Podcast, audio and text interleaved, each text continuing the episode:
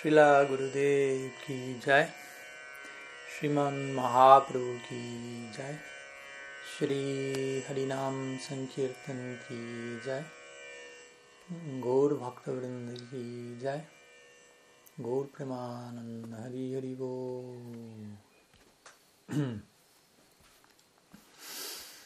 Bien. Entonces, pranam a todos. Bienvenidos, muy buenas tardes. Desde, desde aquí, desde Carolina del Norte, estamos continuando, comenzando con un nuevo encuentro, preguntas y respuestas, como prácticamente todos los domingos. Y bueno, vamos a, a comenzar. Recuerdo que quedaron algunas preguntas pendientes de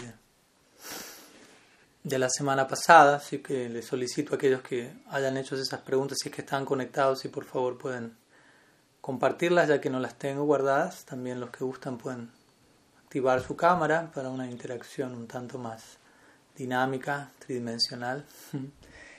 Y por mientras vamos comenzando con las preguntas que, que se han enviado aquí. Tenemos tres por ahora.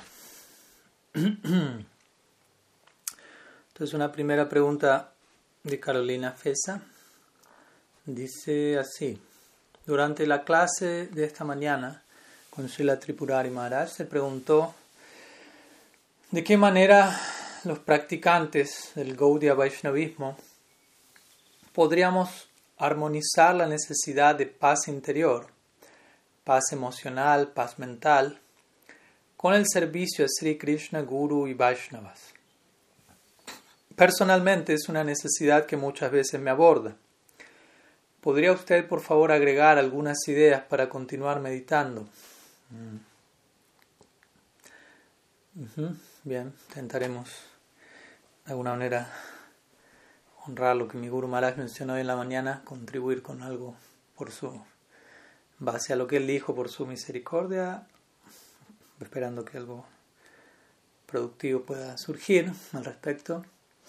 Personalmente considero que, él estableció puntos muy, muy importantes, los cuales son dignos de, ¿cómo decirlo?, de, de rumiar durante el tiempo necesario, más que solicitar más ideas al respecto, lo cual obviamente no desapruebo, pero quiero enfatizar que, que es importante a veces quedarnos con algo y, digámoslo así, masticarlo hasta sus últimas consecuencias, porque también a veces podemos eh, continuar recibiendo nuevas ideas, nuevos enfoques, nuevos conceptos sobre la misma idea y no digo que sea algo negativo, pero todo dependiendo de qué tanto estemos pudiendo procesar todo eso que llega a nosotros. ¿no? Eso es algo que debemos eh, analizar dentro de nosotros con, con introspección y, e integridad, autenticidad, ¿no? qué tanto estamos pudiendo incorporar, hacer carne en lenguaje cristiano todo esta, este desfile de de información transformativa que llega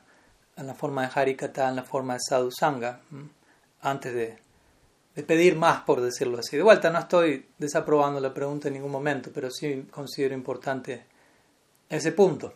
¿Cuántas veces vemos estos grandes ejemplos en nuestra, en nuestra escuela y en tantas tradiciones en donde una sola línea, un solo concepto, incluso una sola palabra, posee un potencial ilimitado, eso es lo que de hecho mencionan las escrituras. Una palabra, una línea, una letra. Obviamente, qué capacidad tenemos de, extraer eso, eso es otra cosa y desde ahí necesitamos más palabras.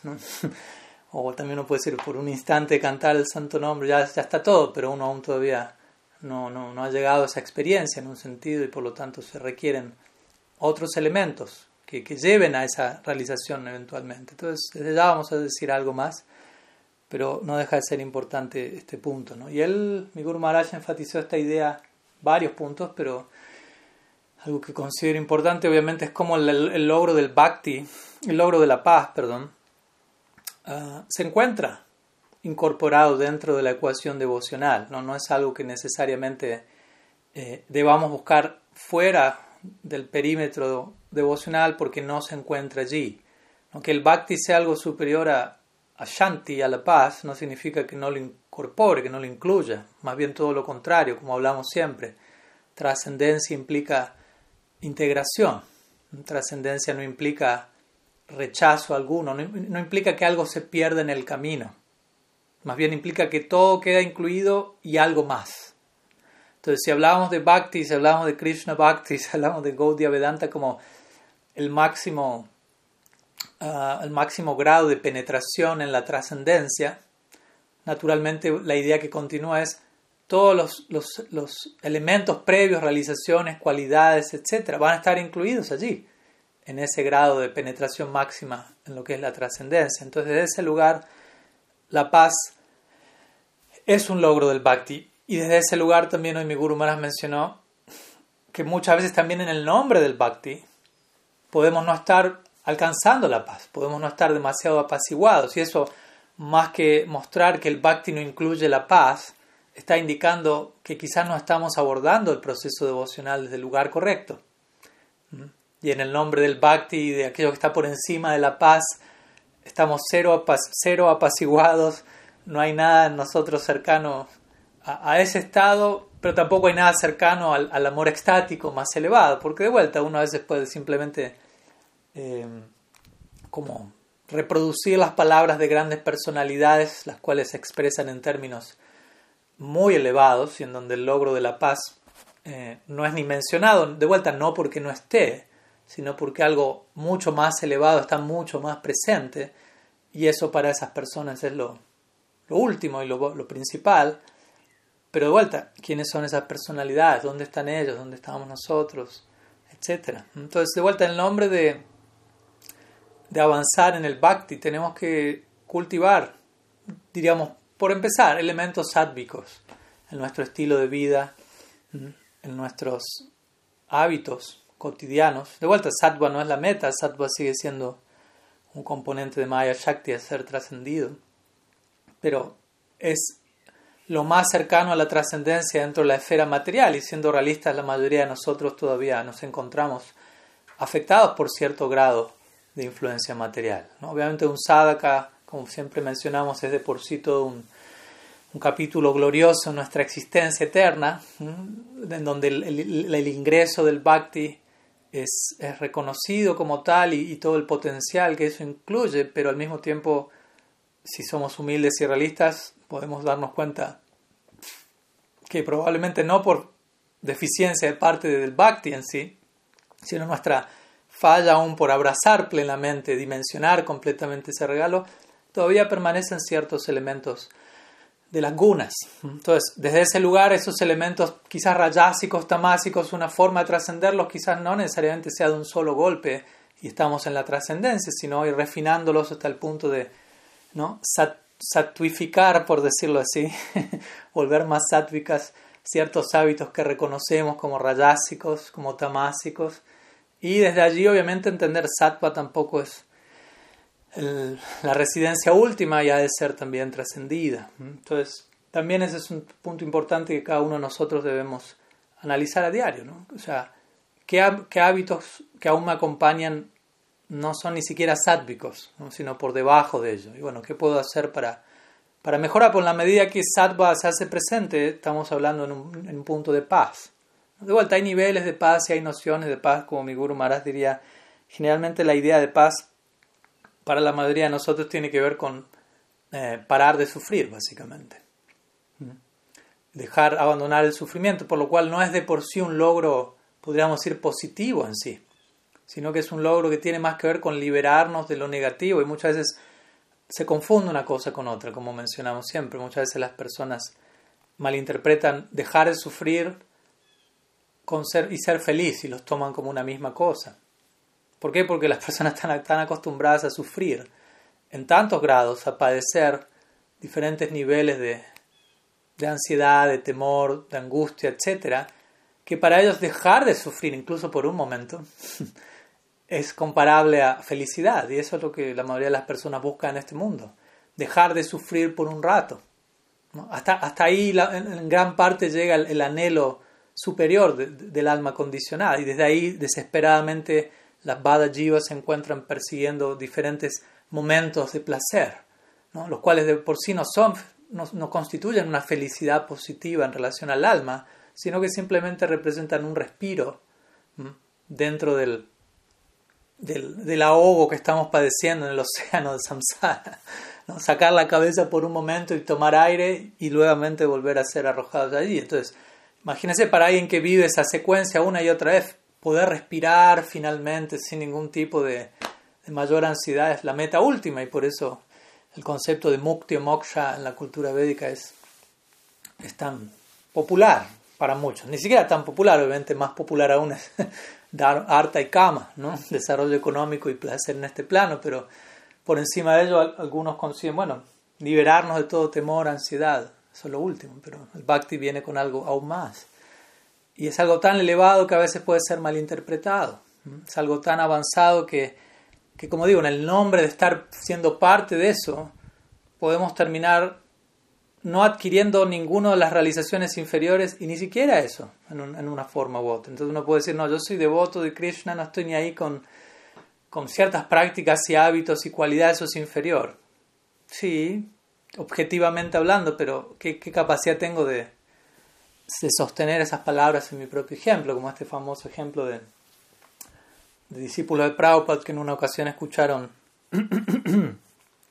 escucharon de un yogi en India quien hacía Mauna Brata, voto de silencio, como una austeridad, como una manera de querer controlar su impulso del habla. Y los devotos un tanto precipitados fueron y le dijeron, más elevado de Mauna Brata es hablar Harikata. ¿No? Fueron como a desafiar al, al, al sadhu.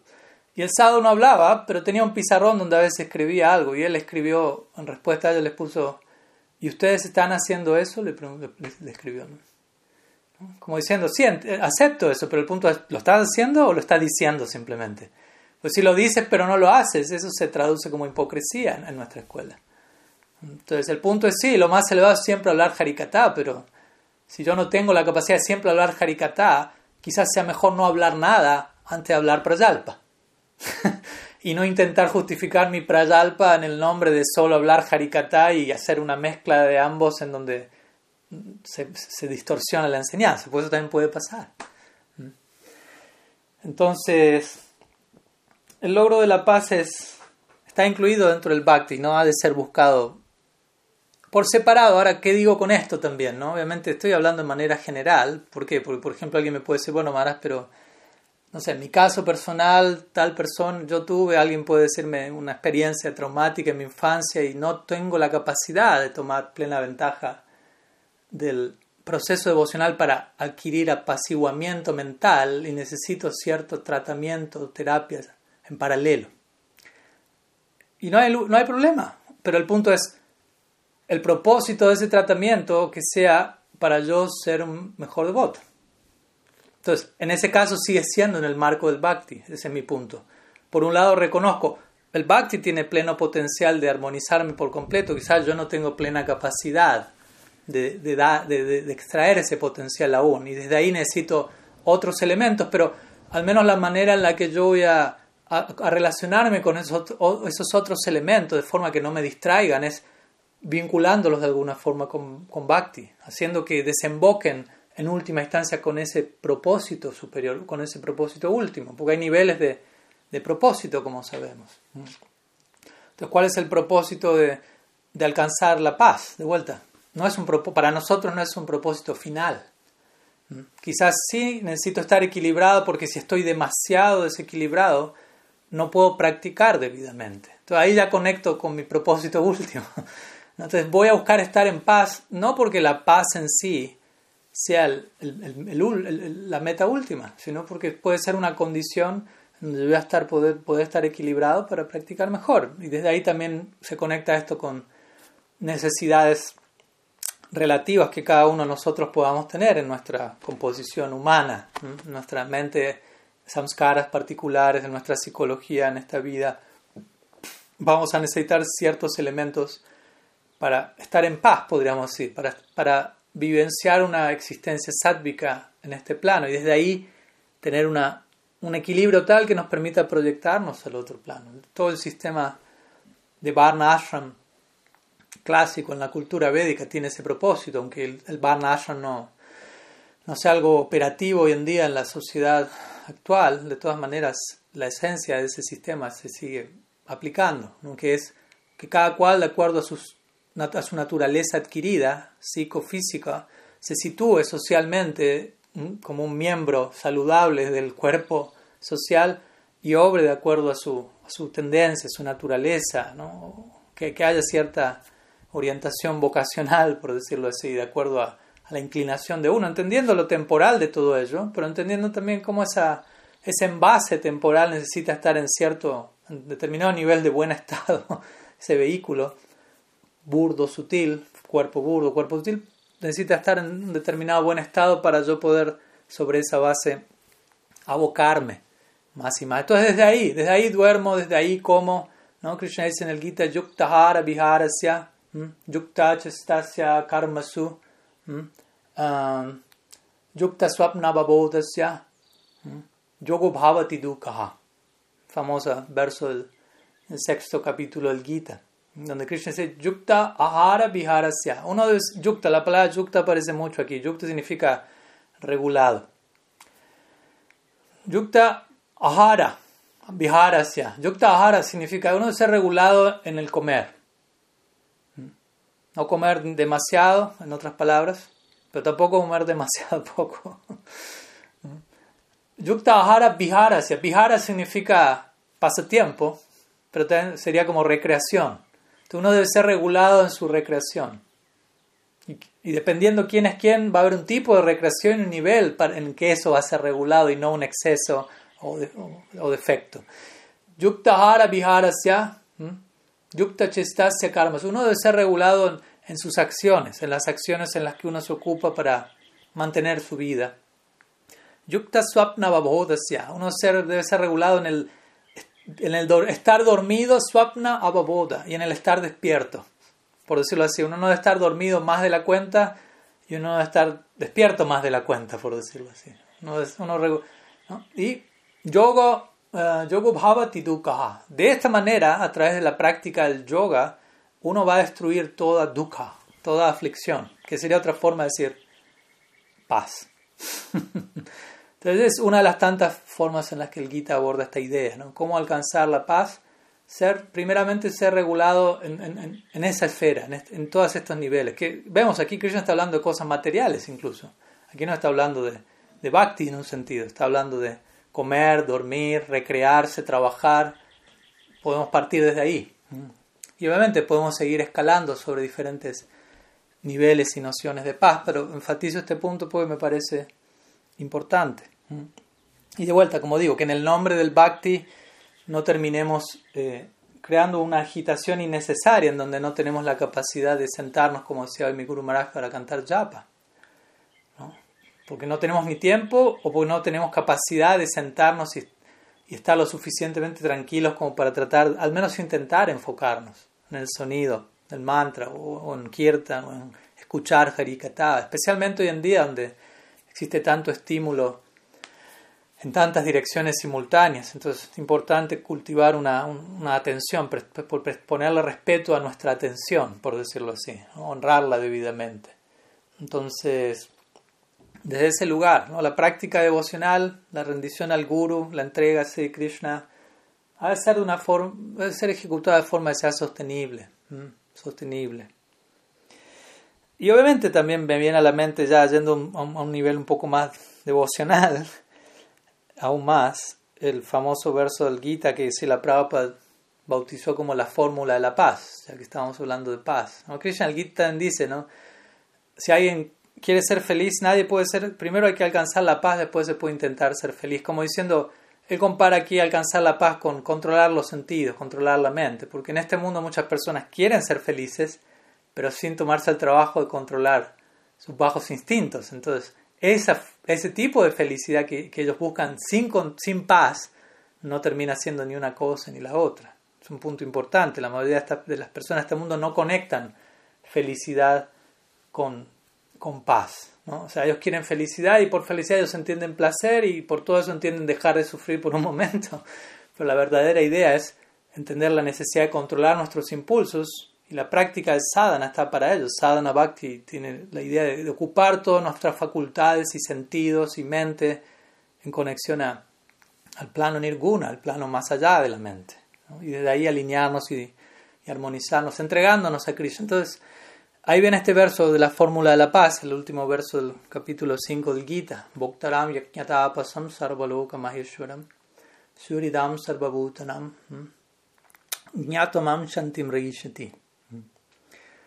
Entonces, Krishna ji dice, yo soy Bhoktaram yaknyatapasam, el disfrutador de todo sacrificio, sarvaloka maheshwaram, soy el controlador supremo de todo lo que existe. Suridam Sarvabhutanam. Soy el amigo de todos. El mejor amigo entidad viviente. Yatomam Shantim Richati. Aquel que reconoce esto puede alcanzar la paz. Aquel que acepta esto puede alcanzar la paz. allí hay otra manera en la que Krishna presenta la idea. ¿Qué tipo de paz buscamos nosotros como devotos? ¿Qué, ¿Cuál es? Yo no soy el disfrutador supremo yo no soy el controlador supremo, Krishna está diciendo que él lo es, y yo no soy el amigo supremo ni el bienqueriente supremo tampoco, Pero yo puedo entablar un vínculo de amor y servicio con esa persona. Entonces, la idea de este verso es, por saber esto uno alcanza la paz. En otras palabras, está diciendo, por no saber esto no se alcanza la paz. Por uno intentar ser el controlador no alcanza la paz. Por uno intentar ser el disfrutador no alcanza la paz por uno querer situarse en el centro. Eso es lo que no trae paz a nosotros. Entonces, en la medida en que en teoría comenzamos a aceptar al menos, a permitir que hay, alguien más ocupa el centro, empezamos a sentir un alivio. ¿Por qué? Porque, de hecho, nosotros no somos el centro. Entonces, el intento por ser el centro es algo completamente desgastante, completamente paranoico en un punto. Porque es insistir en ser alguien que nunca vamos a poder ser, básicamente. Imagínense qué paz va a generar ese, esfuerzo, todo lo contrario. De la medida en que comprendemos, aceptamos que hay otro centro y que, y que ese centro de vuelta no es un tirano, no es un déspota, no es un dictador, es el mejor amigo de todos, controla por la fuerza del amor y la dulzura y nos invita a un vínculo eterno con él, en la medida en que realmente vivimos como si eso fuese así, porque lo es, pero tenemos lo, nos lo, tenemos, lo tenemos que creer, alcanzamos la paz. ¿Cuál es, en otras palabras, cuál es la idea? Muchas veces no estamos en paz porque las cosas se dan de una manera que no coinciden con lo que nosotros creemos que debería estar pasando. No coinciden con nuestro intento por querer controlar la realidad, básicamente. Todavía no terminamos de hacer las paces con Krishna. Todavía no terminamos de aceptar que todo lo que llega a nosotros es lo mejor que nos podría estar pasando. Y desde ahí no estamos en paz. Muchas veces pensamos, voy a estar en paz ¿cuándo? ¿Qué piensa uno generalmente? Yo voy a estar en paz cuando pase esto y pase esto otro y pase esto otro de esta manera y de esta otra manera. O sea, uno ya tiene todo el plan armado. Supuestamente uno sabe a la perfección qué debería estar pasando para uno estar en paz pero el hecho de que uno sepa todo eso tan bien y aún no haya llegado ahí y aún no esté en paz, muestra que uno no tiene en verdad una idea muy clara de, de qué debería estar pasando. Entonces, todo eso está muy ligado a la idea de, no estar en paz. Generalmente no estamos en paz porque no terminamos de, aceptar a Krishna en nuestras vidas plenamente. No, no, no y de vuelta esto no es para sentirnos mal desde un lugar de desánimo, sino para realmente volvernos conscientes de, de qué tanto, como Vaishnavas, qué tanto deberíamos aspirar a incorporar a Krishna en nuestras vidas. Obviamente hay niveles de practicante, hay niveles de, devoción, las escrituras describen, hay devotos que simplemente van a tener a Krishna eh, en el armario y lo van a abrir cada tanto, por decirlo así. o, o, Bhakti es un asunto de fin de semana, o es un hobby de cuando tengo algo de tiempo las escrituras no condenan a esas personas, pero al mismo tiempo dejan en claro, esa no es la meta. Y aún van a haber varias cosas por resolver. Y si uno está en esa situación, uno debe entender, si estoy en ansiedad, si estoy sufriendo, si, siento una carencia, entender por qué eso está ocurriendo y no adjudicarle una falla a la práctica en sí mismo. Pero idealmente, al menos en teoría, bajo la guía de vida, deberíamos entender eh, la, paz que aún falta es porque no termino de, de reconciliar mi existencia con, con, Dios, básicamente. No termino de permitirle a Él ser quien es Él en mi vida. Y, eso es lo que no me permite a mí ser todo lo que yo podría ser. aún todavía me mantengo la defensiva, aún todavía tengo temor, tengo cálculo, prejuzgo, estoy aferrado a, cierto... Y de vuelta, todo esto no es tan fácil de superar, todo eso está demasiado incorporado a nuestro ADN hasta un punto que ni siquiera lo estamos quizás dimensionando. Y si lo veríamos por completo, terminaríamos paranoicos, por eso Krishna no nos muestra todo un solo golpe.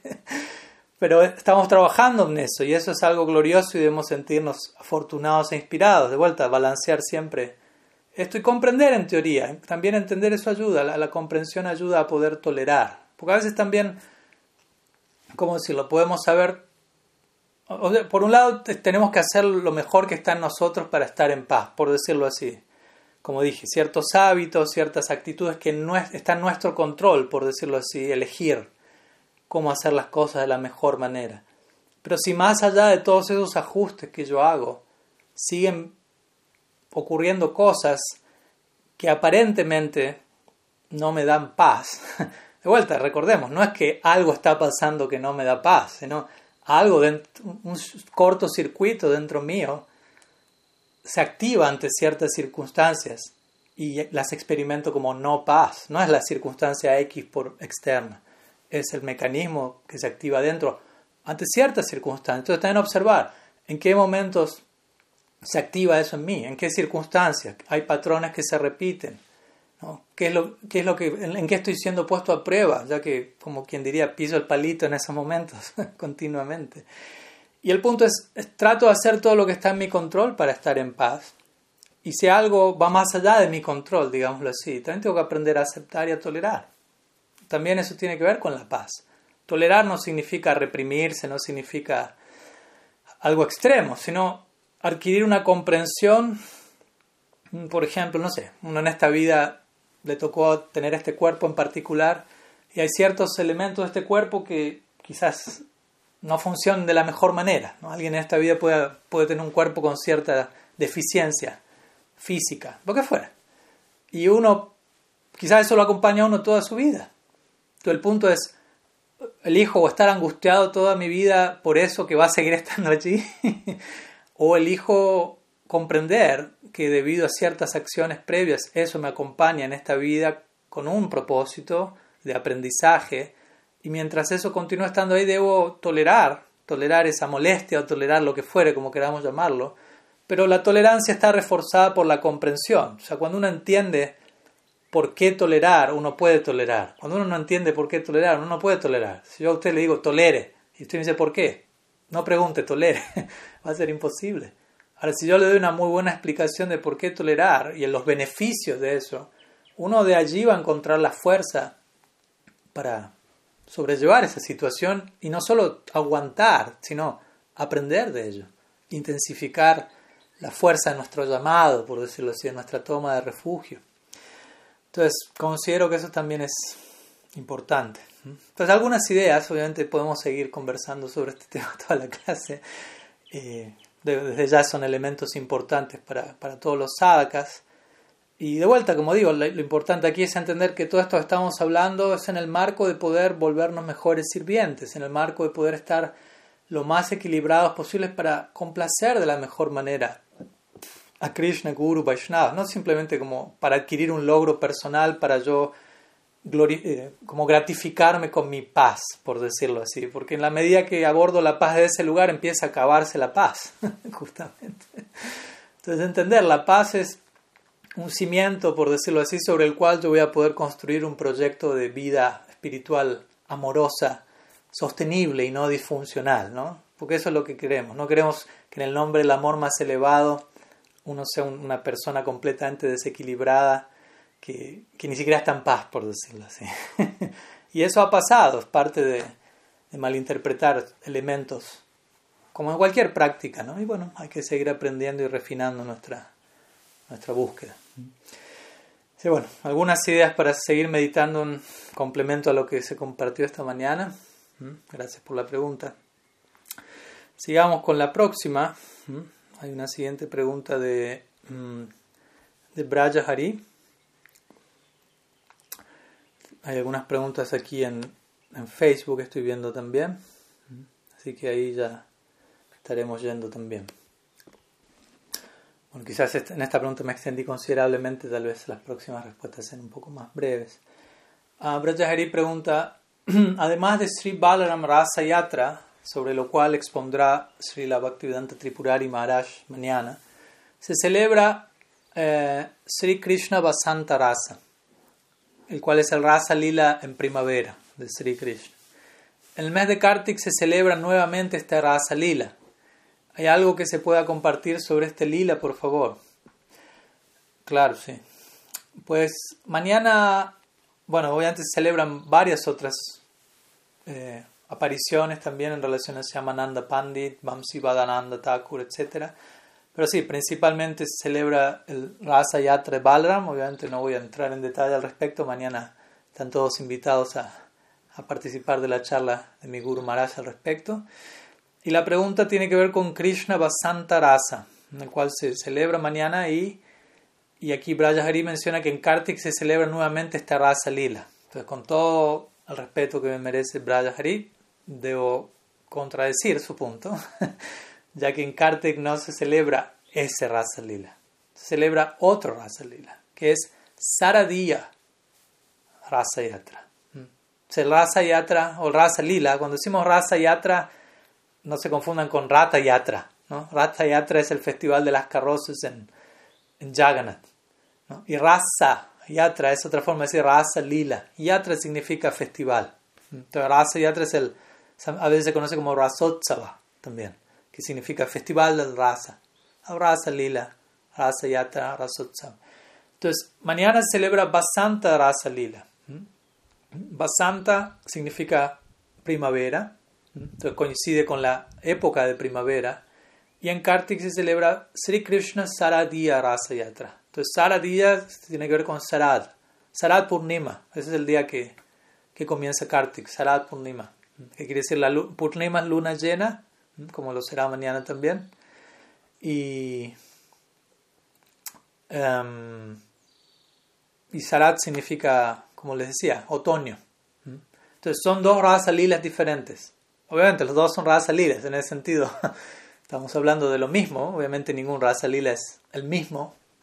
Recordemos que Krishna celebra todas las noches de Rasa Lila, se podrán imaginar que, que no puede ser el mismo. Imagínense que uno todas las santas noches por la eternidad haga lo mismo. ¿Cuánto dura uno? Entonces, esa es la dinámica que siempre encontramos en nuestra escuela, ¿no? Cuando se, se describe la dinámica eterna del mundo espiritual, se menciona esta idea hasta Kaliya, ¿no? de ocho divisiones al día y qué hace Krishna, Radha, Mahaprabhu. Y se da una idea general, de vuelta, no es que todos los días hacen exactamente eso de la misma manera, porque todo eso tiene que ver con movimientos internos, con un continuo eh, aumento, expansión del amor, del prem. Entonces nunca hay lugar para la repetición, básicamente, la mecanicidad del aburrimiento. Entonces, en pocas palabras, la diferencia que podríamos establecer en, un nivel entre Basanta Rasa Lila y Sarat Rasa Lila o Rasa Yatra obviamente tiene que ver en parte también con la, de por sí ya la, la, la, temporada, por decirlo así, primavera, otoño, ya presenta un determinado escenario diferente que genera un cierto tipo de, de humor en particular. La primavera desde ya es bien caracterizada en relación a, al, al amor romántico. En la, cultura védica se hablan de seis temporadas, además de las cuatro que conocemos. Está la temporada lluviosa, temporada de lluvia y una temporada llamada Himanta, que es entre medio de dos temporadas, como una, un puente entre una y otra.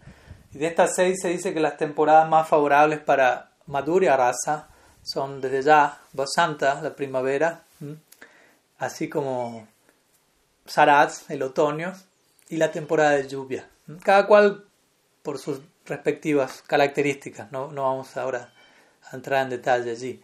Pero lo que podría decir al respecto es el Rasa Lila que el Bhagavatam describe, el Rasa Lila que se encuentra en el décimo canto del Bhagavatam, Rasa Panchadhyaya, capítulos 29 al 33 del Bhagavatam, que son la, la, la, la cima del Bhagavatam, básicamente, de acuerdo a nuestros acharyas, todo el Bhagavatam apunta en esa dirección, va construyendo su argumento para desembocar en ese punto y luego de ese punto todo lo que resta del Bhagavatam es una reflexión sobre esa cima, por decirlo así, donde se exhibe el más grado nivel de celebración, canto y baile en el marco del Prem, el cual es tan culmine que eventualmente da lugar, como sabemos, incluso a otro lila dentro de ese lila, que es el, el Lila, es el deseo de Krishna por saborear la experiencia Radha, etc.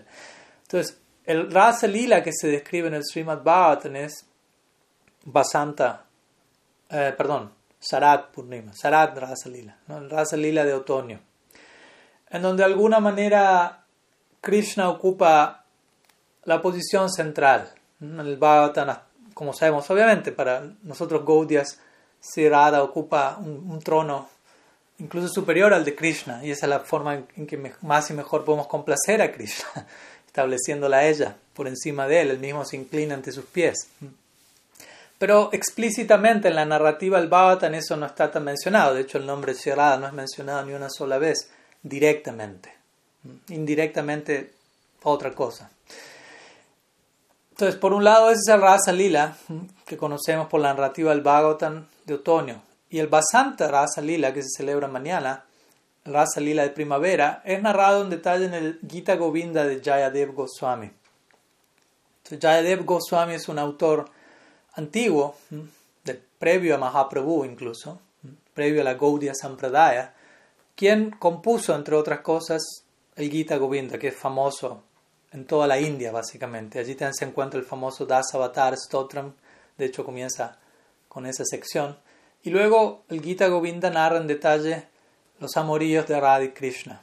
La poesía de Jayadev es una de las. Jayadev Goswami es uno de los cinco autores que Mahaprabhu saboreaba. Especialmente en, el, en su antelila, cuando él se encontraba en Gambira, en, la etapa final de su vida, en sus últimos 12 años, cuando él ya dejó de ser una persona pública y estaba absorto en saborear Radha Bhav. Él era, Krishna el humor de Radha, en separación de Krishna, y principalmente él saboreaba cinco autores, poetas, Vidyapati, Chandidas, Jayadev Goswami, uh, Ramananda Roy y um, se me fue el quinto autor en este momento, disculpen ya vendrá. Pero el punto es que uno de ellos es Jayadev, Jayadev Goswami, quien, como digo, eh, Bilba Mangala, Bilba Mangala Thakur, era el quinto. Entonces Jayadev Goswami compone el Gita Govinda. En el Gita Govinda la posición de queda establecida de manera más explícita en la narrativa. Entonces es, es un, de vuelta, son dos razas lilas en dos temporadas, pero hay un énfasis más marcado en una dirección que en otra. Y por eso, obviamente, para los Gaudias también esta raza lila es, es especial porque se conecta con esta narrativa del, del, del, Gita Govinda tan querido Mahaprabhu y en donde se establece la grandeza de, de. Está esta famosa sección del Gita Govinda que se cuenta que ya Dev Goswami estaba componiéndolo en su hogar, vivía con su esposa. Y en un momento viene a su mente la idea de escribir una línea que dice Dehi Pada Pallavamudaram. Hmm. Dehi Pada Pallavamudaram significa en este momento Krishna se inclina a los pies de Shirada y le solicita, dame el polvo de tus pies de loto y quiero ponerlo sobre mi cabeza. Básicamente esa es la idea. Lo cual es era nadie nunca antes había dicho algo así previo ya de Goswami. Pero él mismo quedó sorprendido. ¿Y de dónde viene esta idea? Es algo es demasiado esto. ¿Cómo debo estar escribiendo durante demasiado rato y me empiezan a venir estas ideas extrañas? Así que no voy a escribir esta línea voy a dejar de escribir, voy a salir a tomar un poco de aire y, voy a continuar con mi seva. Entonces cuando él sale, como ustedes saben, o quizás no, pero se están por enterar, eh, la esposa Yadev Goswami estaba cocinando almuerzo mientras Yadev estaba escribiendo y él sale y eventualmente cuando Yadev regresa ve que su esposa eh, ya almorzó. Entonces él le pregunta, ¿por qué no me esperaste para almorzar? Y ella le dice, ¿de qué estás hablando? Tú ya, tú ya viniste hace rato y, almorzamos juntos. O sea, tú ya almorzaste, ahora, etcétera, lo que fuera, ya almorzaste. Y ahora yo estoy, estoy terminando yo. Y él dice, no, yo, yo, yo salí, recién acabo de llegar. Entonces la esposa lo mira y él empieza como a... Y él dirige su mirada a la sección donde él estaba escribiendo y ve que estaba abierto en la sección que él había cerrado. Entonces él se dirige allí y encuentra que esa línea que él había pensado y que no había escrito estaba escrita allí. Entonces ya concluyó, Krishna mismo vino en la forma de, mi persona, de Jayadev, a confirmar que esa línea ha de ser puesta. Él mismo me inspiró para componer esa línea. No es que ni siquiera fue mi idea. Krishna mismo quiere que eso sea dicho, que eso sea establecido. De ahí para la vamos a dar. Famosa línea. Donde sí, de vuelta, Sri Krishna se inclina ante los pies de Sierra, lo cual es un concepto revolucionario, un concepto muy Gaudia. ¿no? ¿A quién está adorando Dios? Para la mayoría de las personas, como decimos siempre, la idea de adorar a Dios es complicado. ¿Qué decir de a quién está adorando Dios? ¿Quién está en el altar de él? Entonces, sí, esa es la idea de los Gaudias, Jai Shri Radhe. Ese es el clamor último. Entonces, en, un punto esa sería un poco, a grosso modo, la diferencia entre un Rasa Lila y el otro, donde se establece aún más explícitamente la posición de Shira. Obviamente el Gita Govinda es un texto confidencial, profundo, no es algo para ser leído por cualquiera. Todo esto que Mahaprabhu saboreaba en sus últimos años, de hecho, nos muestra y para saborear algo así también, obviamente no podemos estar el mismo nivel que Mahaprabhu, pero acercándonos de algún nivel a esa experiencia, no, es, no son obras simplemente para leer casualmente, de hecho no son obras filosóficas, son obras simplemente poéticas y llenas de razas, llenas de contenido extático, que si uno no tiene cierto nivel de realización, quizá uno se aburra directamente leyéndolas, o quizá peor aún uno malinterprete su narrativa y y, tome todo eso como algo mundano. Entonces son obras delicadas que hay que saber abordar, pero bueno, algunas ideas que queríamos compartir al respecto. Voy a pasar, hay una pregunta más aquí en, Zoom, pero voy a abordar algunas de las que han presentado aquí en, en Facebook también, esperando poderlas abordar todas.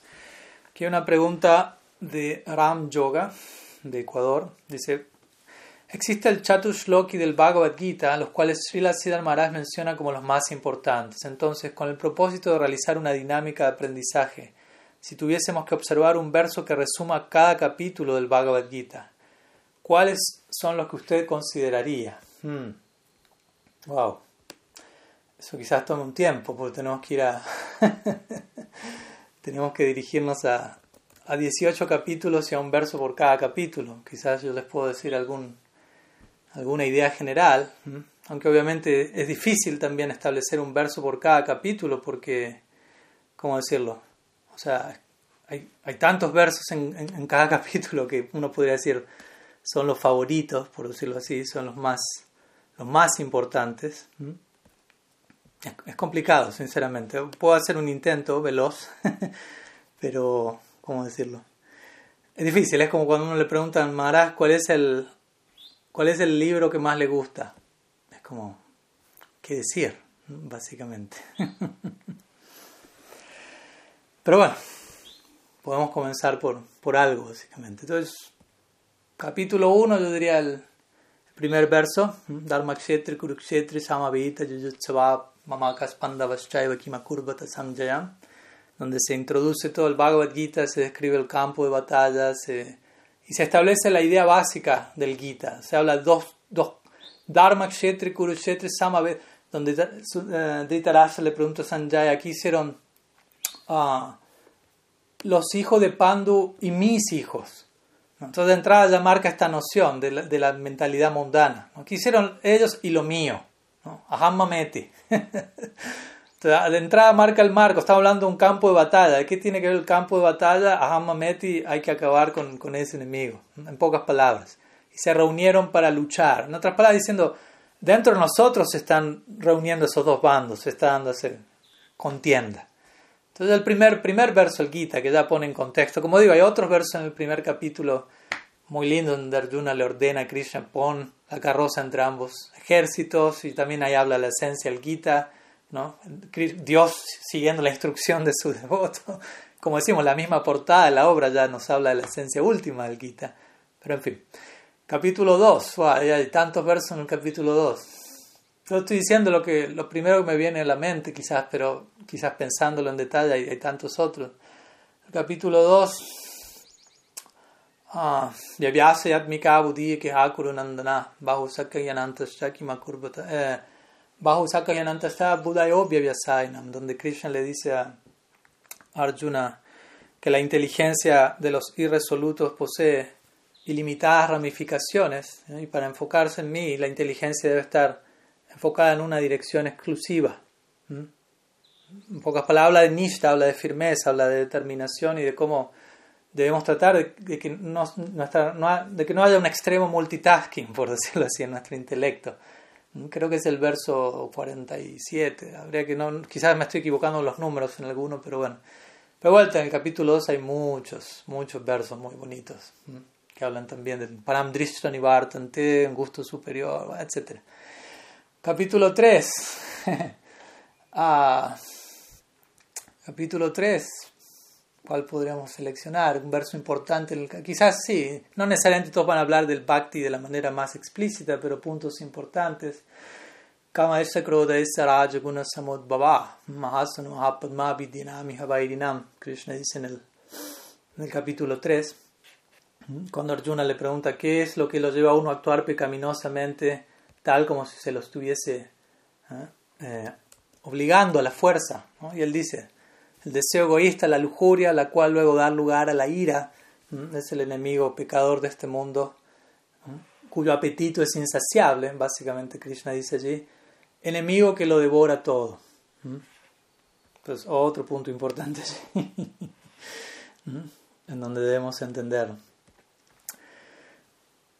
cómo funciona este proceso. De vuelta, quizás esto no está hablando directamente de bhakti, pero está hablando de elementos que, como hablamos en la primera pregunta, son importantes de considerar dentro de lo que es nuestro proyecto devocional. Entonces es, es un verso importante, es el verso 37, si no me falla la memoria. Luego vamos al capítulo 4. Bueno, hay tantos versos también que hablan de, Krishna como avatar, de su, pero yo naturalmente me inclinaría por un verso 34. Tadvidi pranipatina pariprashnena sevaya upadekshanti chenyanam gyaninas tattvadarshinaha. Donde Krishna está hablando allí acerca de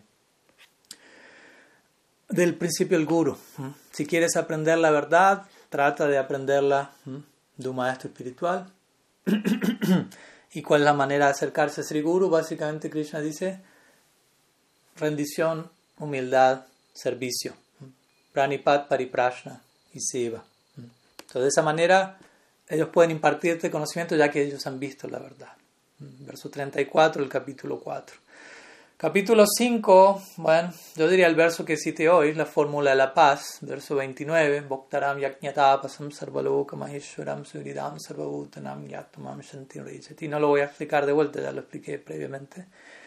Aceptar a Krishna como el disfrutador supremo, controlador supremo, amigo supremo. Aceptar eso lleva a la paz. Capítulo 6. Mm, Dhyana Yoga. Ah, quizá obviamente estoy citando los, los, más, los versos, muchos de estos son los versos más conocidos, porque son los fundamentales y eso es lo que la pregunta tiene que ver. el último verso del capítulo, verso 47.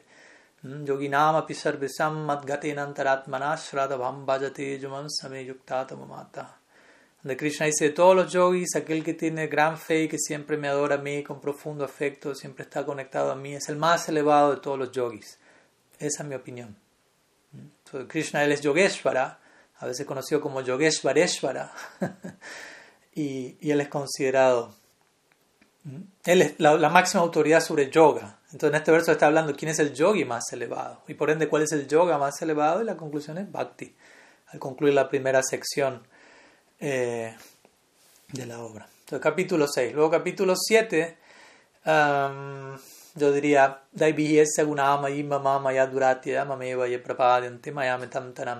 donde Krishna presenta el famoso concepto de las gunas, que se origina del sistema de Sankhya.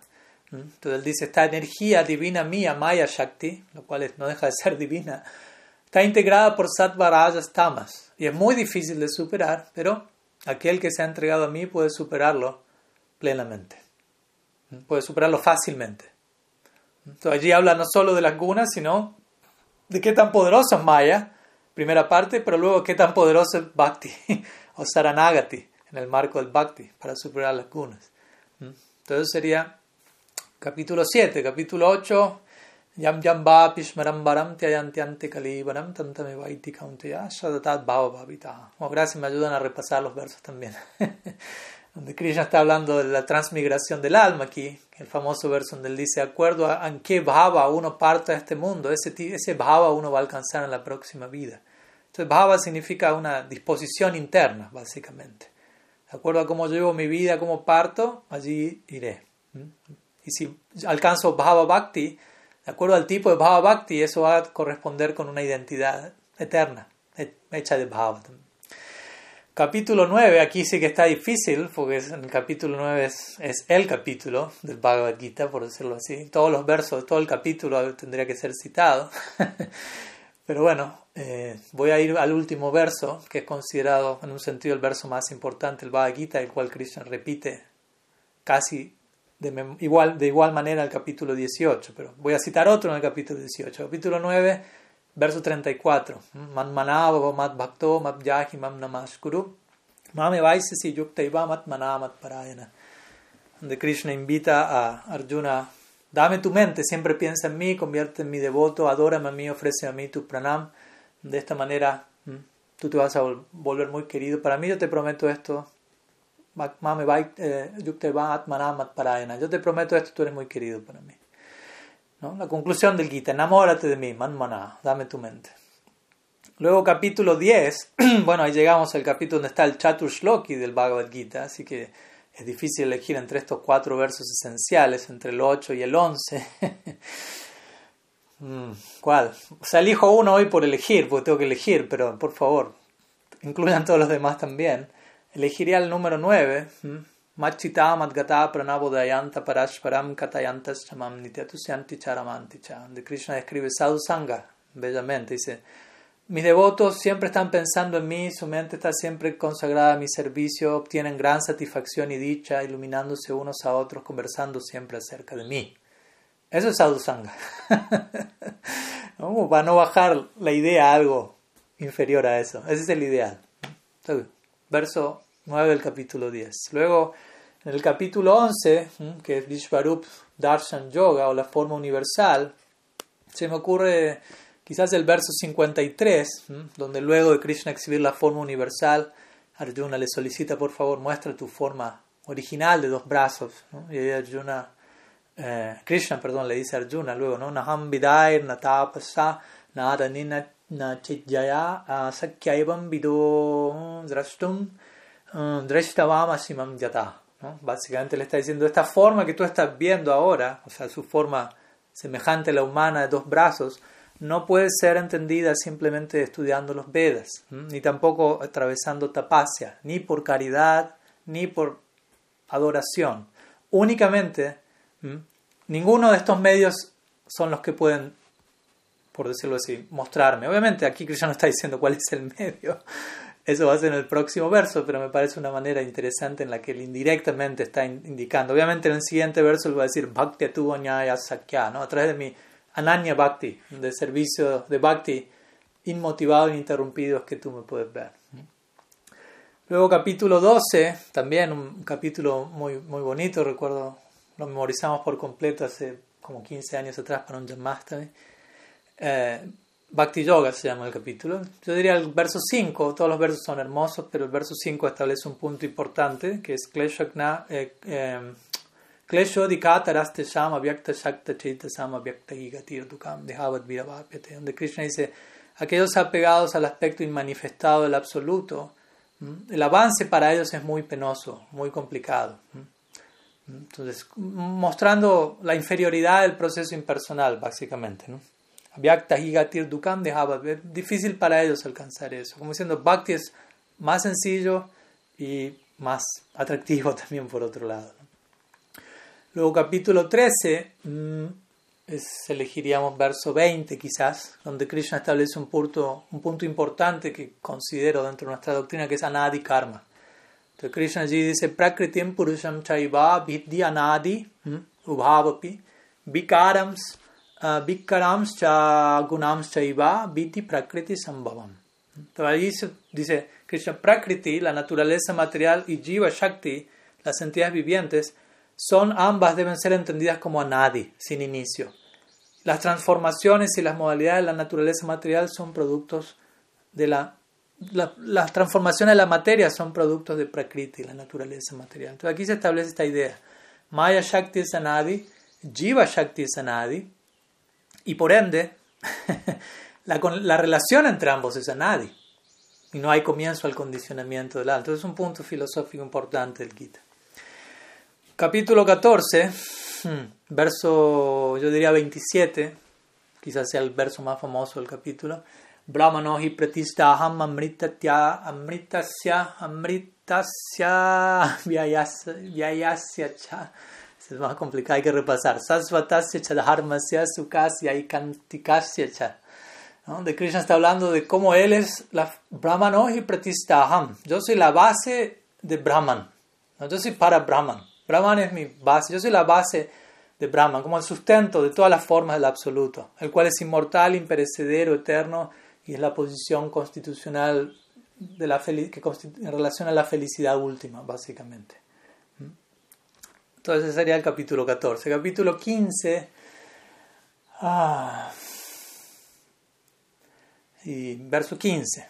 ¿Mm? Sarvasya chahamri disani visto matasmriti gyanam cha Vedaischa sarvairaham me va Dios vedanta krit videbacham. También verso muy famoso el Gita. Krishna ya habla más como Paramatma. Dice, Sarvasya Chamri dicen, yo estoy en el corazón de todos, de mí proviene el conocimiento, el olvido, y luego viene este punto importante, es a mí a quien hay que conocer a través del estudio de los Vedas. Vedanta Krit Vedavide En verdad, yo soy el compilador del Vedanta y el conocedor de los Vedas verso 15, el capítulo 15. Capítulo 16, yo diría verso 23, que habla sobre la importancia del Shastra. Ya Shastra vidimu triyavartate kama karattahana apnotina sukamna paramgatim.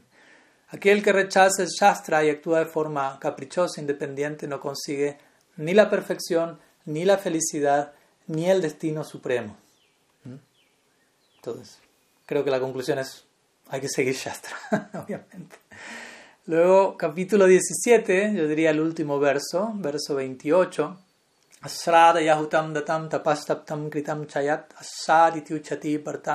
pretyanoya. Habla de la fe aquí Krishna, Srada. Indirectamente habla de la importancia. Es aquello que es hecho como sacrificio, caridad o penitencia sin fe en el Supremo, es impermanente. Y eso es llamado asat, siendo que es inútil tanto en esta vida como en la próxima. Y por último, capítulo 18, um, también muchos versos para elegir allí, pero vamos a dirigirnos al, quizás al verso más conocido de todo el Bhagavad Gita, también conocido como la conclusión del Gita, que es el verso 66. Sarva dharmam parityaya mamekam sharanam braja aham tum sarva papebyo mokshashi syami masacha. Donde Krishna le dice a Arjuna, Abandona toda variedad de religión, entrégate a mí, yo te protegeré de toda posible reacción pecaminosa por esa aparente transgresión. No temas. Saranagati, no, en otras palabras, la base del bhakti. Entonces, bueno, básicamente eso serían a, primera instancia, no estoy repasando en detalle cada verso, pero un verso por cada capítulo del Bhagavad Gita. De vuelta, hay muchos versos, es un viaje de ida y es importante y lindo que todos puedan familiarizarse con estas cosas y memorizar estos versos. Son meditaciones importantes. No, no, me digan que no tienen capacidad para memorizar versos, porque no les voy a creer, básicamente. Cada cual tendrá niveles de capacidad, pero que no hay capacidad para memorizar nada en absoluto, no lo creo. Muchos de nosotros nos, nos, conocemos de memoria canciones mundanas que, que están compuestas incluso en otro idioma. no sabemos ni lo que estamos cantando, pero lo sabemos de memoria. Discos enteros. ¿no? Y no podemos memorizar un verso del Bhagavad Gita con contenido trascendental. Entonces es importante salir de la zona de confort y hacer un esfuerzo para impregnarnos de esto. Y obviamente no es solamente una memorización mecánica, ¿no? aprenderlo, repetirlo, reflexionar sobre ello, integrarlo, que se vuelva un todo un portal, básicamente. Bueno, seguimos, quedan algunas preguntas todavía. Una pregunta de Jari Estefanía, algunas por Facebook. ¿Cómo practicar vida espiritual en un entorno desfavorable?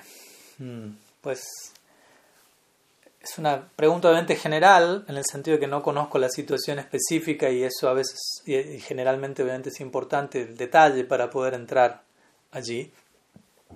Em, pero un poco, de vuelta, ¿qué es entorno desfavorable? ¿Mm? porque como decimos siempre, a veces el entorno desfavorable, obviamente por fuera puede haber situaciones desfavorables, pero también hay cosas dentro de nosotros que son un entorno desfavorable. Entonces, ¿qué tanto también yo estoy haciendo lo que tengo que hacer para acomodar el entorno desfavorable que hay dentro mío? Porque muchas veces, hasta que yo no haga ese trabajo conmigo, voy a estar viendo, sintiendo entorno desfavorable por fuera y en gran parte eso que siento tiene que ver con la tarea pendiente que aún yo no hice con mi persona. Obviamente con esto no estoy diciendo que a veces hay un entorno realmente desfavorable por fuera y extremo, pero a veces no necesariamente están así, a veces simplemente se nos pide tolerar ciertas cosas, ser paciente, incomprensivo y comprensivo con ciertas cosas, y quizás por nosotros no estar haciendo nuestro trabajo personal no logramos trabajar eso y sentimos eso como entorno desfavorable. Entonces, de vuelta, estoy dando ideas generales, cada caso puntual es diferente, cuál es el el nivel de desfavorabilidad. Si uno dice, no, mis padres me prohíben cantar el mantra y me encierran en mi cuarto y no me permiten asociarme con los Vaishnavas ni por redes sociales. Bueno, es un poco extremo eso. Ojalá no sea el caso. Y si alguien dice, no, mis padres, vivo con mis padres y no, por el momento no tengo otra opción y ellos, no sé, no son Gaudiya Vaishnavas, eso no necesariamente es un entorno desfavorable. o ellos no, no sé, no son vegetarianos aún, ok, pero tampoco necesariamente es algo que, tenga que, ser desfavorable, ¿no? Depende cómo yo trabajo con eso. Ahora sí, obviamente uno dice, no, estoy en una situación donde realmente la situación es complicada y entiendo que tengo que trabajar sobre mí, pero hasta un punto tengo la capacidad de trabajar sobre mí, porque también no necesita... Es, o sea, hay una interacción entre eso, porque uno puede decir, bueno, quizá el entorno no es desfavorable, y yo tengo que trabajar sobre mí para superarlo, pero también trabajar sobre mí yo requiero un entorno que me inspire y me dé fuerza y ánimo, porque yo solo, sin la influencia de un entorno favorable, no puedo lidiar con un entorno desfavorable, o al menos que lo siento como desfavorable. a veces también pasa eso, estoy, no sé, una vez alguien le preguntó a mi Guru Maharaj, estoy en, un, en una provincia, en un estado, no me acuerdo en qué país era, en donde no hay Vaishnavas no era la época de COVID, uno podía encontrarse físicamente con alguien y creo que no había redes sociales en esa época, entonces imaginan otra, otra era. Y él le dijo, no hay Vaishnavas aquí, por trabajo vine a esta ciudad, pero no estoy sintiendo que mi vida devocional se está, se está apagando más y más, porque no tengo contacto con los devotos. ¿Qué hago? Estoy aquí por trabajo, pero estoy perdiendo mi vida espiritual. ¿Qué hago? Mi Guru dijo, ve donde haya devotos. Pierde el trabajo, básicamente, el estudio. En otras palabras, obviamente es algo extremo, no estoy diciendo con esto pierde el trabajo, pero si tengo en una situación extrema que elegir entre una de las dos cosas, generalmente no es tan extremo y generalmente no tengo que, que elijo esto o esto. pero si es extremadamente extrema, la prioridad siempre hay que dársela al interés último, que idealmente es el espiritual de vuelta, con esto no estoy diciendo, si su esposo no la acompaña al 100%, divórciese. No estoy diciendo esto, pero si uno dice, si su esposo es un déspota que la asfixia espiritualmente y no le... Bueno, eso es otra cosa. Y si tengo que elegir, que llega un punto, una situación límite. Pero de vuelta, muchas veces no es límite la situación y nosotros tal vez la volvemos límite por nuestros límites. Generalmente desde ahí haciendo un juego de palabras. Lo que sentimos como una situación límite más bien tiene que ver con nuestros, nuestras limitaciones actuales. Entonces, pero el punto es que uno necesita un entorno favorable, en, el sentido de al menos una conexión favorable con sadhus, para uno poder sobrellevar todo aquello que uno no, no puede evitar o que a uno todavía le resulta complejo. Pero obviamente también entender que en la relación con sadhus va a haber, va a haber desafíos también. Me explico, uno también va a tener que desarrollar cualidades y capacidades, no es que es simplemente una zona de confort eventualmente uno va a tener que tolerar, que ser paciente, que comprender, que apreciar, que desarrollar humildad, tantas O sea, en gran parte estar con los sadhus tiene que ver con eso. Entonces, de vuelta, es una respuesta general en base a, a la idea que, que recibí, no, no conozco el, en mayor detalle, así que dejamos por allí con esa. Seguimos con otras preguntas, a ver, enviadas por Facebook. Ah, una pregunta de, Mahatma, Mahatma Das. En una oportunidad escuché de usted que Prahlad Maharaj tenía como su edad personal su istadeva al señor Govinda. ¿Podría profundizar en este concepto y la descripción de Santa Rasa de Prahlad Maharaj? Pues, em, sí, claro, podemos mencionar algo. Ah, bueno, no es que, o sea, lo escucho de mi persona, pero en el Bhagavatam se establece eso y, y en otros Puranas también. Prahlad el Istadev de Prahlad es Bhagavan Sri Krishna, quien aparece, como sabemos, en la forma de Nrsimhadev. Pero no, es que Prahlad estaba adorando a Nrsimhadev. ¿No? Es un punto importante que a veces se le pasa por alto a los devotos. Próximamente vamos a estar celebrando Nrsimha Chaturdasi, o sea, en un mes más o menos. Pero... Y que a veces, o como hablábamos el otro día, en Ram Navami, uno puede adorar a Ramachanda, pero es importante mantener el marco de unidad de la, dentro de lo que es el absoluto, dentro de lo que son los diferentes rostros de Bhagavan. Para nosotros como Gaudiya Vaishnavas, Narasimha Deves es Krishna, en una forma en particular en la que él aparece para proteger a su devoto en una circunstancia que requería esa forma en particular. Como sabemos, Hiranyakashipu solicitó de Brahma esa bendición. Entonces Krishna se adaptó para que Brahma no tenga que romper su promesa y apareció en una forma que no sea ni animal, ni humana, ni en el día, ni en la noche, etcétera, etcétera. Entonces, Nrsimhadeva aparece, pero Prahlad Maharaj, su de previo a que Nrsimhadeva aparezca, si uno estudia esta sección del séptimo canto del en él continuamente está glorificando a Krishna. Krishna. Entonces, generalmente escuchamos que, la de, que Prahlad es como el, tiene que ver con, ah, con el estándar de Santa Rasa. Santa Rasa es un concepto interesante para, para, para analizar. Eh, Santa Rasa es uno de los cinco razas, como ustedes saben, en lo que es la jerarquía presentada por Srila Rupa Goswami en su Bhakti Rasamrita Sindhu. El primero de ellos, Santa, hablamos hace un rato de, de Shanti, y Shanti tiene que ver con eso, justamente. Cuando Srila Rupa Goswami describe las Swarupi Tatasta Lakshans de Santa Rasa o Santa Rati, las cualidades intrínsecas, principalmente él va a decir, Santa Rasa se caracteriza por, por una ausencia de egoísmo, lo cual es un punto muy interesante, una ausencia de deseo egoísta, y desde ahí hablamos de Santa, de estar, de estar en paz. El Chaitanya Charitamrita establece el mismo punto, que dice el Chaitanya Charitamrita, Krishna Bhakta Nishkam Ataeva Shanta. Bhukti Mukti Siddhi Kami Sakali Asanta. El devoto de Krishna, Nishkam, él está libre de deseos, de deseos separados, egoístas. Y por lo tanto, Sakali eh, Ataeva Shanta. Él está en paz, él es Shanta. Shanta quiere decir alguien que tiene Shanti. Pero Krishna, Bhukti Mukti Siddhi Kami Sakali Asanta. Aquel que desea Bhukti, Mukti, Siddhi, Bhukti significa disfrute los sentidos, mukti, liberación, siddhi, poderes místicos, a Santa, no están en paz, porque todavía tienen muchos deseos por satisfacer. Entonces, una de las características de Santa Rasa es ausencia de deseo egoísta. Prahlad Maharaj es ese ejemplo, cuando Deva aparece y le, ofrece una bendición a Prahlad, o todas las que él quiera, ¿qué dice Prahlad? No quiero nada. No deseo nada. No deseo nada para mí. Él le dice a Nrsimhadev, mi señor, ¿me has visto cara de comerciante? ¿Que me estás ofreciendo algo a cambio de mi devoción? yo, yo no te estoy adorando para obtener bendiciones.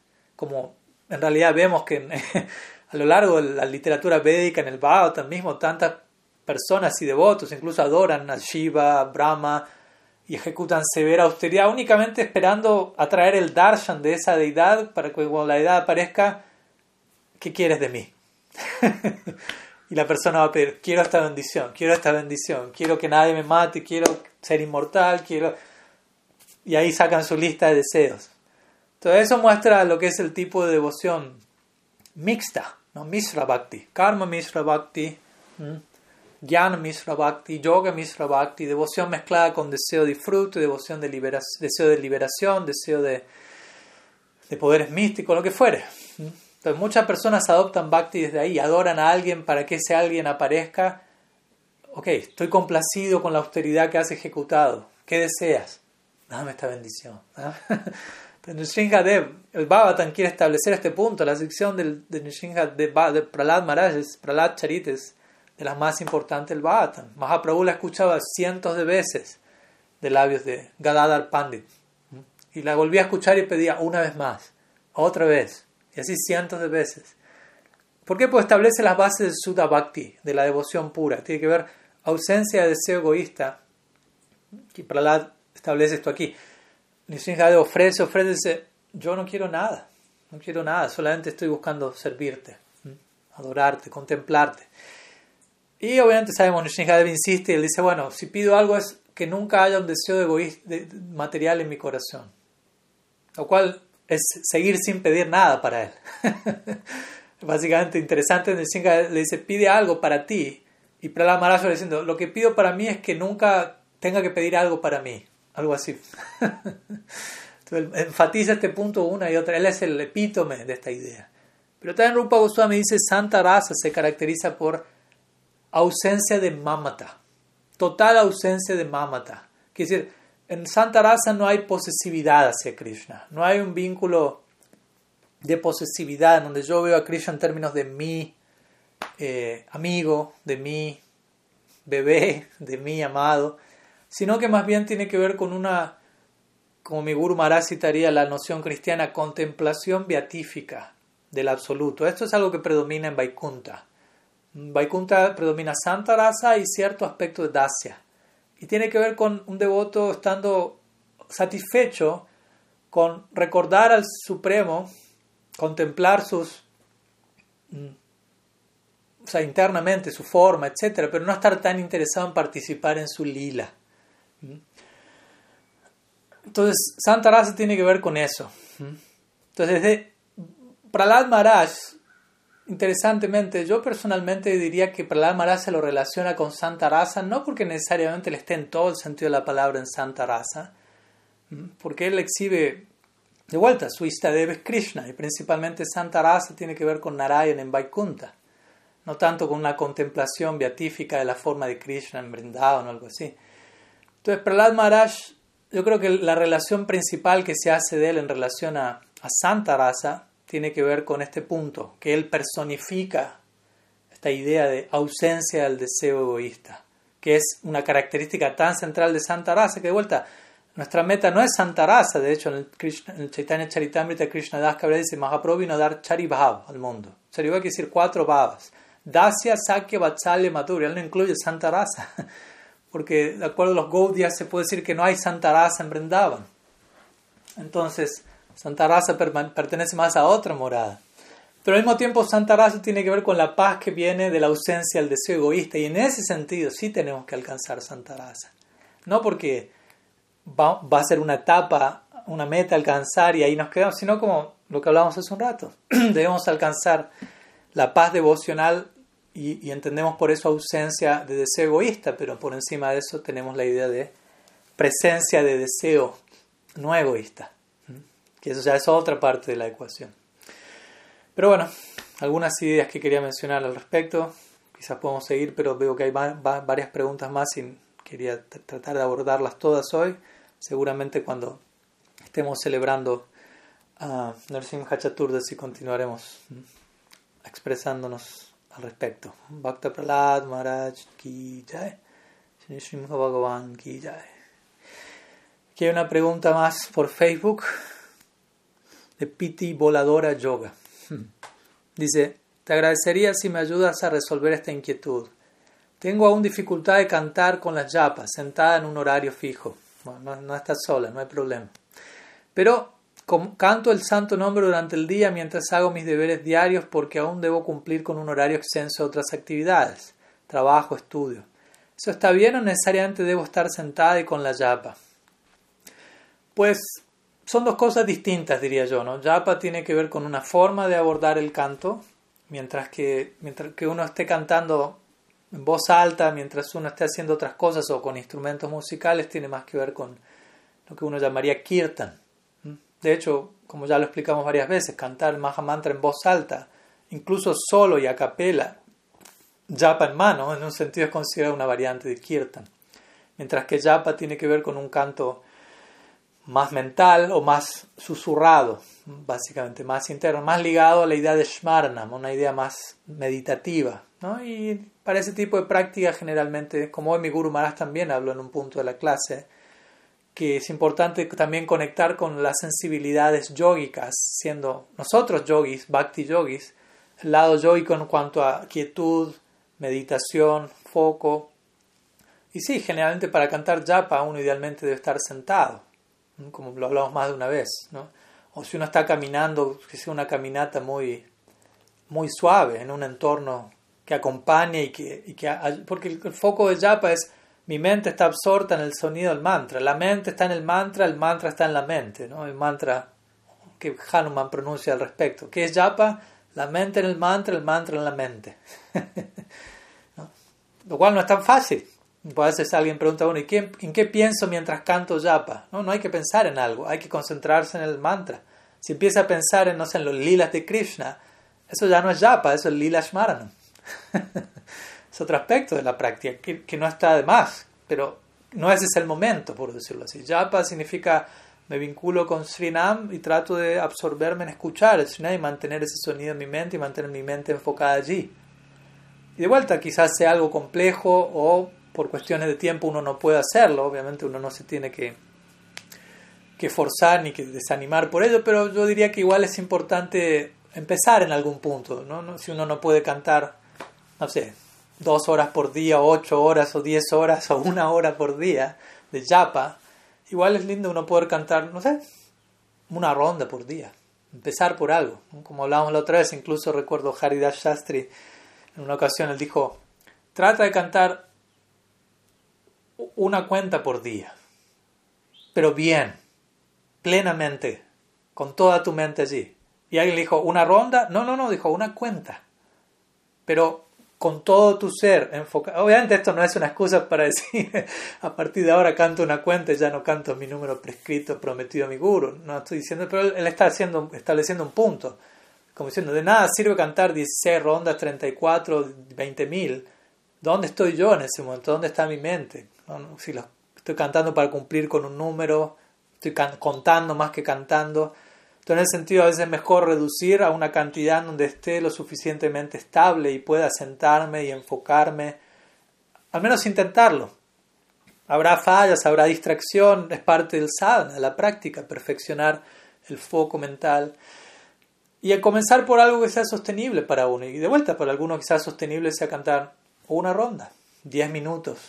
Quizás le tome a alguien por día, un poco menos incluso. Yo creo que todos podemos hacernos ese tiempo. Obviamente ciertos devotos ya han aceptado votos de, iniciación, cierto compromiso de cantar una cantidad de rondas.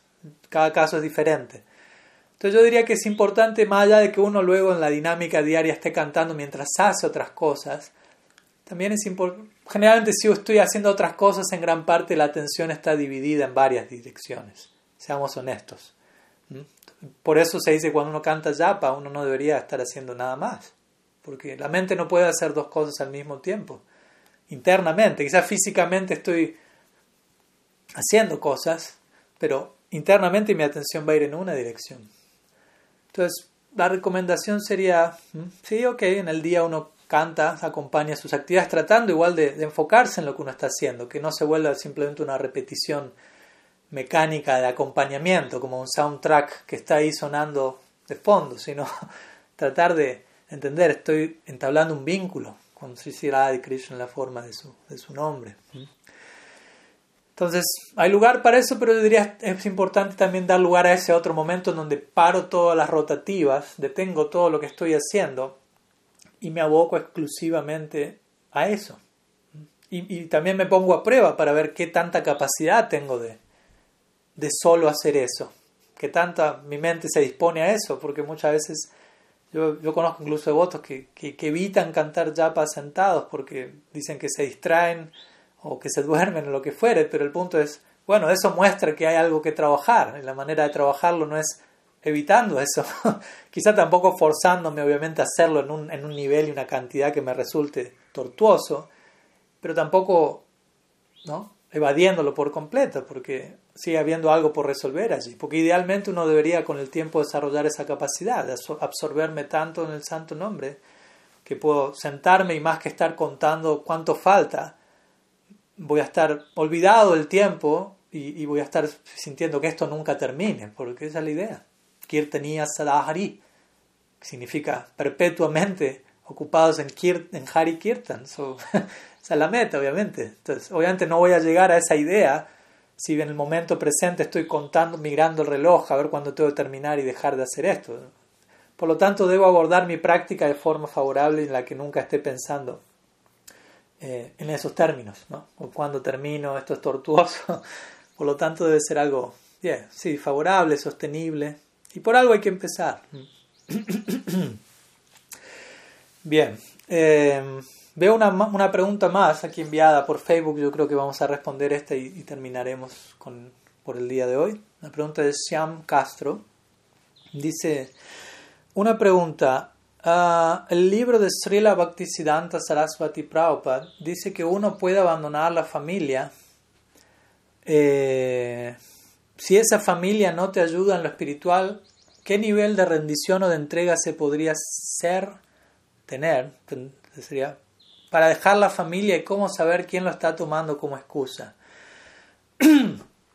pues como digo, no es algo muy específico, no, no hay un termómetro donde yo pueda decir esto es así, esto es así. Cada caso es específico y como digo, hay que considerar las dos partes la familia, por decirlo así, desfavorable, poniendo un escenario X, y el que siente la familia como desfavorable. Entonces, ¿hasta qué punto realmente la familia es desfavorable y hasta qué punto no lo es? ¿Hasta qué punto uno está proyectando ciertas cosas o no tolerando? No es algo que puedo responder de manera abstracta, no hay una respuesta única, absoluta para cada caso. Eso es algo que requiere un seguimiento cercano, individualizado, personificado.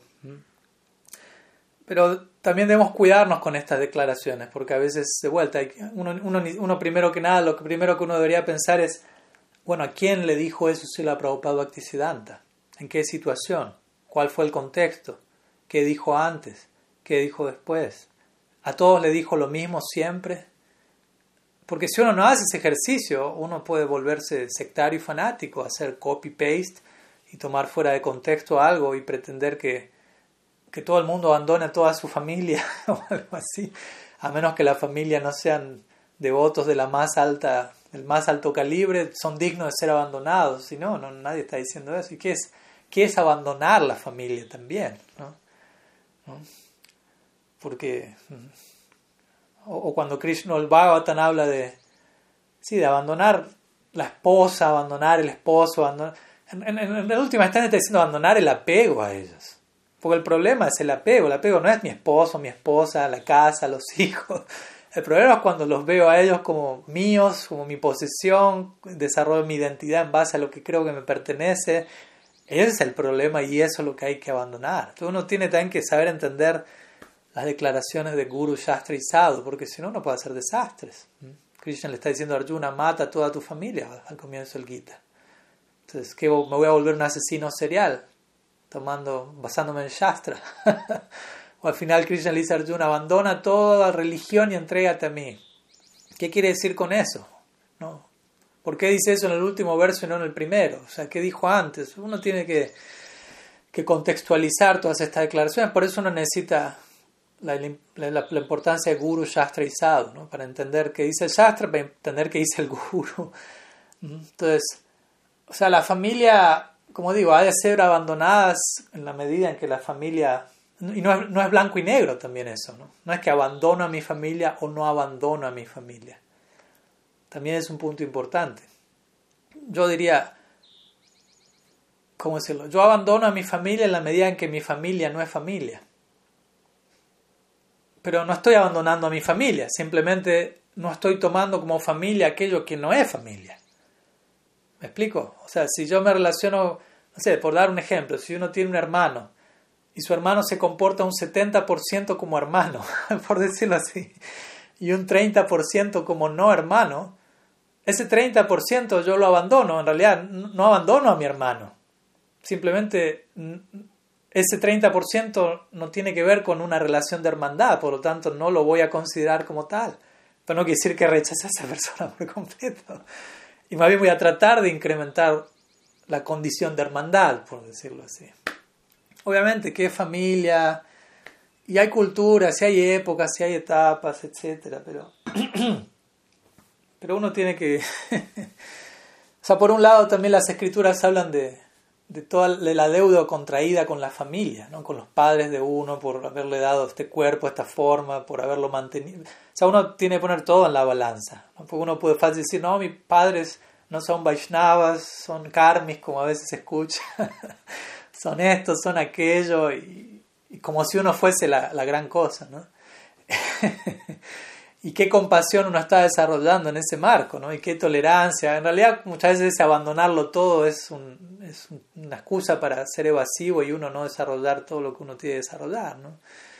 Pero vuelta, es un tema de situaciones, ¿no? O sea, es un tema de, de, naturalezas y de afinidad. Yo en lo personal llevo vida, vida monástica, entonces en un sentido abandoné a mi familia, ¿no? En un sentido externo, o sea, no vivo eh, con mis padres, con mi, no tengo esposa, en ese sentido, pero no, no quiere decir que, que, he rechazado a esas personas o que las estoy defenestrando o que, o que no hay conexión o que no hay afecto, nada de eso, más bien uno intenta incluso incrementar el vínculo, no solo con, con la familia de sangre, sino entender la idea que Vasudhaiva Kutumbakam, como dice el Veda, ¿no? que quiere decir solamente hay una familia, como sabemos siempre.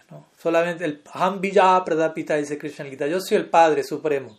Por lo tanto, todos nosotros somos partes de esa familia. Entonces, estamos, la idea es avanzar en esa dirección. Pero bueno, también cada cual está en su proceso y en sus capacidades de, de entender esa idea nosotros mismos. Entonces es importante la idea de que de no irnos al extremo, básicamente, diría yo, ¿no? O sea, ¿en qué sentido la, la, familia no me ayuda en lo espiritual? Hay que ver qué es eso. Uno puede decir, no, mi familia no me ayuda en lo espiritual porque no son devotos. Y uno puede decir, bueno, eso te puede ayudar, si entiendes, ellos te están poniendo a prueba, están invitándote a volverte más tolerante, más compasivo, te están ayudando. Ahora el punto es que entiendo yo por qué me ayuden, ¿no? Que estén de acuerdo en todo lo que hago, que no me presten ninguna oposición, que me den la razón en todo, que me vuelvan un, que me encaprichen, por decirlo así. Eso, eso es que, que me ayude, no. Entonces, de vuelta, yo diría, es importante uno,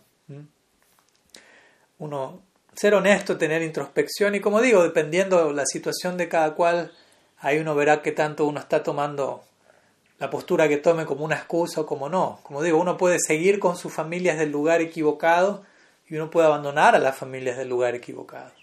Cada caso es único. Hay ejemplos en las escrituras de personas que abandonaron su familia por las razones debidas y otros que permanecieron con su familia por las razones incorrectas y, lo opuesto también. Entonces no es que hay una sola, una sola posibilidad.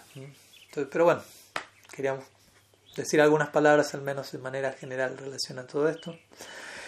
Pues veo que siguen llegando preguntas, eh, pero yo creo que por aquí vamos a estar dejando hoy, ya hemos abordado bastantes, así que creo que podemos dejar aquí, nos vamos a estar viendo prontamente. Srila Gurudev ki jai, Sriman Mahaprabhu ki jai, Sri Harinam Sankirtan ki jai, Gaur Bhakta Vrinda ki jai, Gaur Premanand Haribo.